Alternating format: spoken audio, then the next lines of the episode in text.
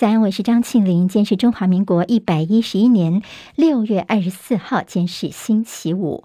好，我们在 YouTube 上面现在直播已经开始，谢谢朋友帮庆玲分享、留言、按赞、免费订阅中广新闻的 YouTube 频道，非常谢谢大家。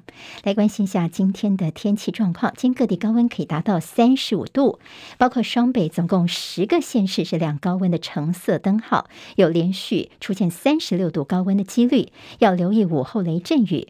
高温炎热会会持续到下个礼拜四。好，在用电部分，昨天用电是再创新高，尖峰负载三千九百九十四万千瓦，连续四天刷新了历年的六月纪录，连续两天打破历史用电量的新高。台电官网在昨天下午呢，亮起了代表供电警戒的橘灯哦，当下备转容量率只剩下百分之五。而今天的用电情况，我们刚刚查了一下，今天的预估尖峰备载容量率是百分之六点二八，是亮供电吃紧的黄灯。今天清晨收盘的美国股市，投资人担心经济衰退，但是今天防御型股票跟科技股表现算是相当的强劲。美股今天呢，道琼涨一百九十四点，收在三万零六百七十七点。科技股纳斯达克指数涨一百七十九点，收一万一千两百三十二点；史坦普白指数涨三十五点，收三千七百九十五点。费半是唯一下跌的，间跌十六点，成为两千六百零二点。另外，在油价部分，由于投资人担心联准会升息会使经济成长放缓，影响到原油的需求，国际油价在今天每桶下跌将近两块美元。前天下午训练的时候，重落地失事的海军的 S 拐洞溪反潜直升机重伤的机工长家属放弃急救，他留最后一口气，昨天送回了桃园老家，不幸在昨天晚间的十一点零一分宣告过世。通往欧盟关键的一步，欧盟理事会主席米歇尔证实，欧盟领导人已经同意授予乌克兰跟摩尔多瓦正式候选国的地位，以示在俄罗斯的侵略之下对这两个国家的支持。米歇尔跟泽伦斯基都说这是历史性的时刻。好，虽然这两个国家可能得花超过十年的时间才有可能成为欧盟的成员国，不过这还是非常具有象征性的一步，代表欧盟有意深入前苏联地区，乌克兰的国防部长宣布说，他们已经收到了美国所提供的高性能的多管火箭系统，也说感谢美国给的强大武器，并且呛瞎俄罗斯说，迎接你们人生当中最后一个夏天吧。好，我们看到了在欧洲的智库外交关系协会有一份针对欧洲十个国家超过八千位民众的一个民调，就发现有越来越多的欧洲人其实是希望战争能够越快结束越好。因为飞地问题跟俄罗斯闹僵，立陶宛现在感受到威胁。立陶宛的总统说呢，他们的国防支出必须要增加到国民生产毛额 GDP 的百分之三，才能够容纳大规模的北约部队进驻。另外，爱沙尼亚也担心自己变成俄罗斯下个目标。不过，他们说了，北约部队可能是用机动性的增兵哦，并不会派驻军队在爱沙尼亚的境内。美国总统拜登在明天将出访前往欧洲，参加七大工业国组织 G7 跟北约峰会。资深官员表示，泽伦斯基在这两场活动都会发表演说。现在日韩跟澳洲等亚洲国家呢也受邀参加北约峰会，所以也展现了西方国家是要支持乌克兰来抵御俄罗斯之外呢，也是凸显拜登非常积极的来推动跨区域的连结。而在另外一方面，我们看到在金砖的五国峰。会，这是占全球人口百分之四十以上，GDP 占世界将近三分之一的金砖五国。俄罗斯总统普亭他在峰会上面希望金砖五国的领导人面对西方的自私行为，应该要团结合作。他还说，俄罗斯已经准备要推动促进金砖五国参与全球事务。中共国家主席习近平在致辞的时候，他说，金砖国家不是封闭的俱乐部，也不是排外的小圈子。他说，我们是守望相助的大家庭，大家合作共赢。所以他说，希望这金砖国家呢能够扩编了，让志同道合的伙伴也能够加入。好，金砖的从二零零九年开始，现在只有中国大陆、俄罗斯、印度，还有巴西、南非这五个国家。现在有意要加入的，像阿根廷呢，它的加入意愿是最高的。其他像印尼、伊朗跟土耳其也传出在名单当中。美国联邦最高法院作出的重大判决：美国人民拥有在公共场所携带枪支的基本权利。美国的枪支犯罪最近激增，拜登对于这个枪支限令无效的这个判决表示失望。他并且说这么做呢是违背常理。好，接下来进行十分钟早报新闻。我们用十分钟时间快速了解台湾今天的日报重点。好，我们昨天才看到今天新闻焦点之前看电价的问题哦，连续三天都上了国内的这主要日报的头版。昨天下午在台北市重要的信义区，那么传出有停电的消息，有千户停电。好，一边这边说要停电，但另外一方面呢，我们的电价要调涨了，所以就又停电还喊涨价哦，民众的心理感受。可能并不太舒服。昨天我们看到经济部长王美花呢，告诉大家的这番谈话，他说合理反应是必要的，在电价部分。好，那么这个说法呢，其实大家就普遍认为说，电价这次七月份是涨定了。好，那么当然在幅度部分，今天你会看到各报有些不同的一些揣测。好，民众的用电激增哦，现在是热得不得了，大家也频频的吹冷气。那么涨电价跟您的荷包就是息息相关的。王美花经济部长昨昨天是怎么说呢？他说：“因为现在因为俄乌战争的关系，所以全球的燃料价格维持在高点。你知道吗？燃料成本比去年开战之前大概增加有三四倍这么多。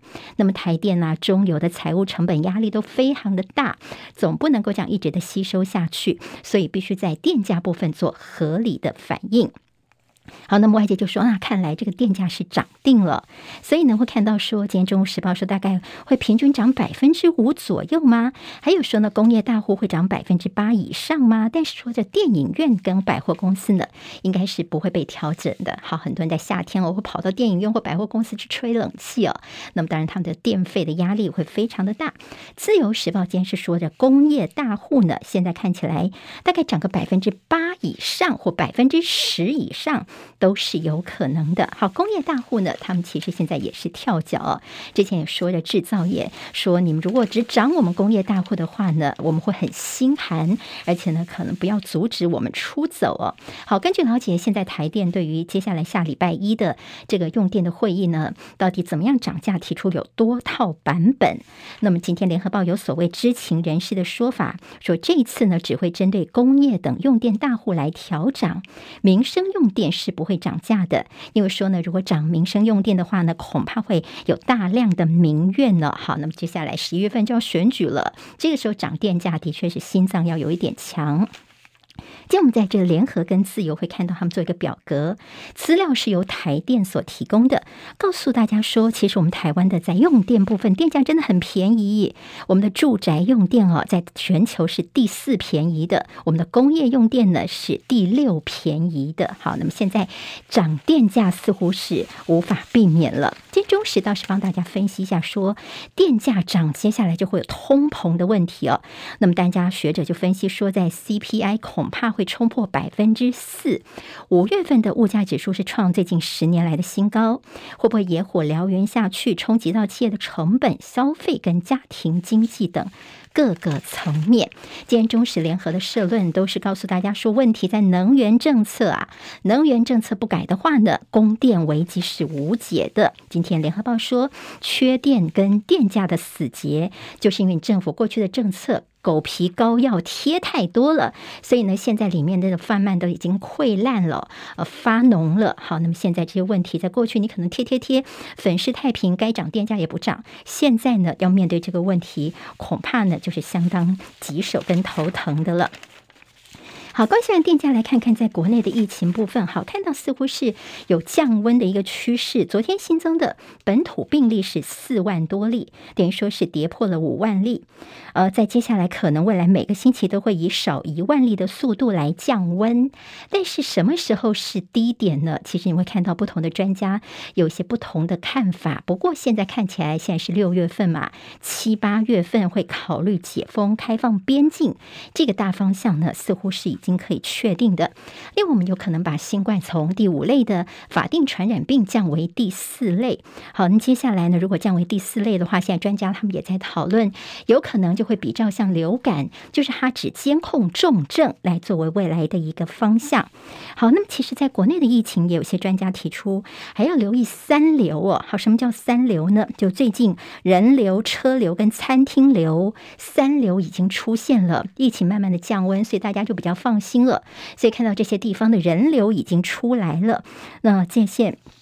现在呢，会不会变成疫情新的变数呢？星光医院的副院长洪子仁则是说呢，下周一确诊人数能够降到三万例左右的话呢，才能够确定台湾的疫情是走向趋缓。好，我们的死亡病例还是居高不下，昨天新增了一百六十六例死亡。指挥中心说啊，这个死亡是落后指标啦，我目前的用药率百分之八哦，有在继续的提高。好，那么今天在中时头版提到说，很多的朋友有会吃这个染疫的朋友会吃清冠一号这个中药，但是呢，从七月份开始传出说清冠一号呢，现在变成说，如果你是十三岁到六十四岁之间的话呢，你必须要自费哦，就不会再公费了。你必须是十三岁以下、六十五岁以上才能够用公费吃清冠一号。但这个中医工会他们就很生气，说：“哎，现在疫情没有降温，但是你现在取消。”公费的话呢，对疫情控制真的有好处吗？我们看见在《中国时报》头版头条是提到了清德赖清德问建仁入党是为选总统吗？这是前副总统陈建仁呢，他在去年底的时候呢，他其实在当副总统时候呢都没有加入民进党，但去年底他突然加入了民进党，有人都觉得说这是蔡英文在二零二四年，那么陈建仁变成他的一个活棋。好，陈建仁呢，他接受这个媒体的访问的时候呢，他说呢，他有个跟赖清德碰面的时候呢，赖清德说。很直白，直接问说：“哎，那你是不是要选总统呢？”他说：“赖清德问得很白哦，他就说：‘哎呀，我这个主要是因为哦，我那时候这个办公室里很多的朋友，他们一起说他们想加入民进党，因为理念相合。后来他想想，觉得说，嗯，他也可以加入哦，哈。那所以那个时候加入，他说连他的蔡英文总统都不知道他要加入民进党。那所以呢，赖清德就问他问得很直白。那媒体呢，这个就问他说：‘那你支不支持赖清德选总统呢？’陈建仁他并没有给正面的答复。好，那么当然有人说他会不会也是可以选台北市长的一个活棋？陈建仁自己就说他被摆入什么台北市长的民调等等，他也自己是觉得有一点点莫名其妙的。好，今天在中时呢，除在头版头条，他们在内页也分析说，这个赖清德跟陈建仁的二零二四年的较劲儿。好，那么现在是茶跟咖啡先过招，原来是因为呢，他跟赖清德、陈建仁之间有所谓的男性告白，一个送咖啡，一个回赠茶，所以就透露出互相较劲儿的一个玄机。接下来可能会有一番厮杀。陈建仁现在在这民进党内的角色，他其实在去年加入民进党之后呢，担任小英之友会全国总会荣誉总会长，而且呢，他在这个小英之友会的一些活动也非常的，呃，这个跑得非常的勤哦，所以他接下来的下一步是什么呢？那么当然，对于呃陈建仁来说，他似乎就是高高在上嘛。那么一些组织动员呐、啊，英系人马会帮他一手包办。赖清德呢，可能就要自己来才可以哦。所以在二零二四年，到底谁出现呢？现在看起来这两个人的机会都蛮大的。好，这个国民党方面呢，高雄。市长可能是征召柯志恩，昨天他也松口，不过他也说，那在下个礼拜三有可能会被提名了。但是呢，如果没有别的彩蛋的话，应该就是他了。但是他一天之内就可以下去高雄来备战。在民进党的台北市方面呢，林佳龙说呢，这征召不是天上掉下来的，传出陈时中七月份会出场。那么林佳龙则是说，我们民进党已经说了，台北市并没有内定。好，林佳龙是怎么说的啦。联合报今天谈到了在新竹市，现在林志坚跟副市长沈慧虹，林志坚要去选桃园嘛，副市长沈慧虹呢，他们两个人在七月份就会双双请辞参选。民众党像高虹安昨天就说啊，新竹市民要变成孤儿了，你看这市长跟副市长全部都跑了。好，那么但是在这样的一个质疑之下，会不会变成是市政空转，民众变成孤儿呢？好，今天倒是自由时报今天就说，这个高虹安，你这个话是打到了黄珊珊的，黄珊珊。珊现在身份还是台北市的副市长，所以现在这个《自由时报》就说，在责任政治的情况之下，那当然这个呃，在新竹方面呢，民进党一定会顾好，但是呢，你的黄珊珊现在是行政资源在做一些选举的事情，那么大家就说你还是占着这个副市长的缺，姗姗来迟哦，好，姗姗来迟。现在呢，在黄黄珊珊这边是说既定的步骤在进行市政，但大家也对他的身份呢会有一些讨论的。今天《自由时报》头版当中有美国众院通过国防授权法，支持台美防卫关系，还有就是在拜登呢，他明天就要到欧洲去，要去参加 G seven 跟北约峰会，带头挺乌克兰。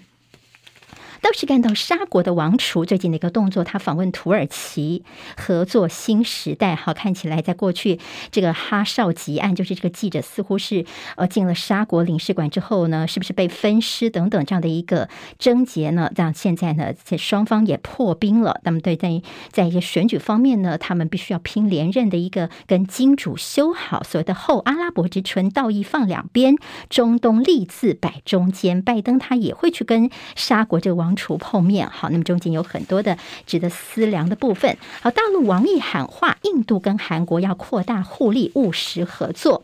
中时跟联合今天有谈到台大医的一个呃大一学生呢，重考战缺，好，重新考又考回了台大医科。那么当然呢，他不能够再读，但是这个缺额这候补头，他没有机会的时候，他就非常的生气，觉得说你明明已经台大医科还要战缺，什么意思呢？今天台湾各日报最重要的新闻都在这里喽！赶快赶快订阅，给我们五星评价，给庆林最最实质的鼓励吧！谢谢大家哦。